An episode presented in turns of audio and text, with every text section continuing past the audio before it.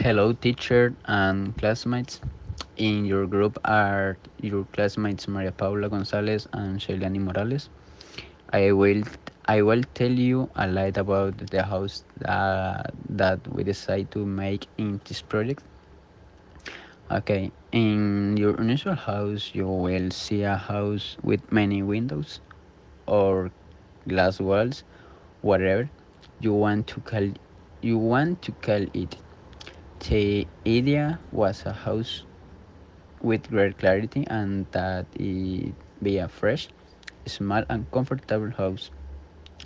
Um, for the house, we use a lot of glass.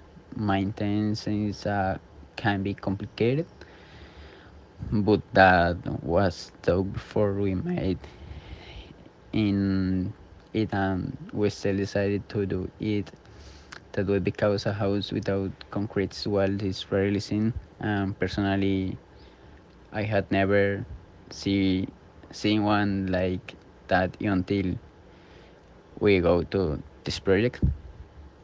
Um, our idea was taken from a, a house that is located in Japan. In your house, there's a kitchen, a bathroom, a bedroom, a living room. In living room here we have a flat screen. We also put a fish tank, plant to perhaps feel more freshness when sitting in the armchairs while we talk or rest.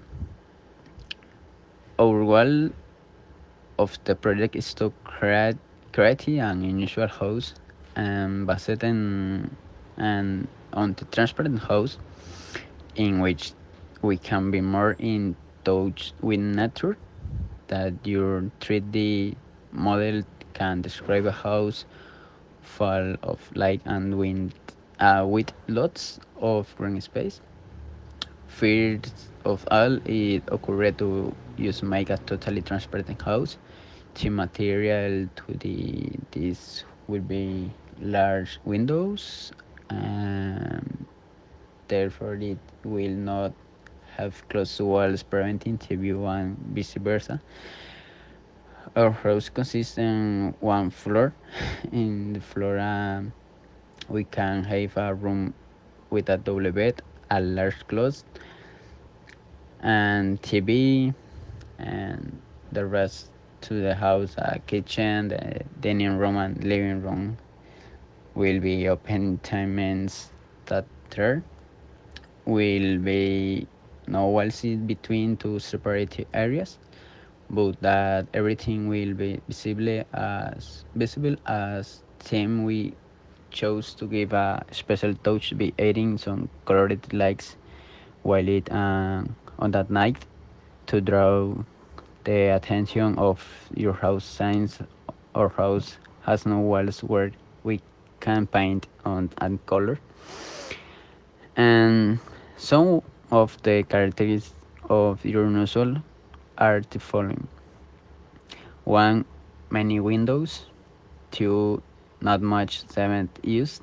And ever the natural is used um, windows.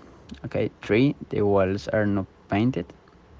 Four the exterior the exterior is three to keep natural not to alter it so that it remains just as exotic. Five uh, it can five finally it can be made of stone um, wood and many other ideas.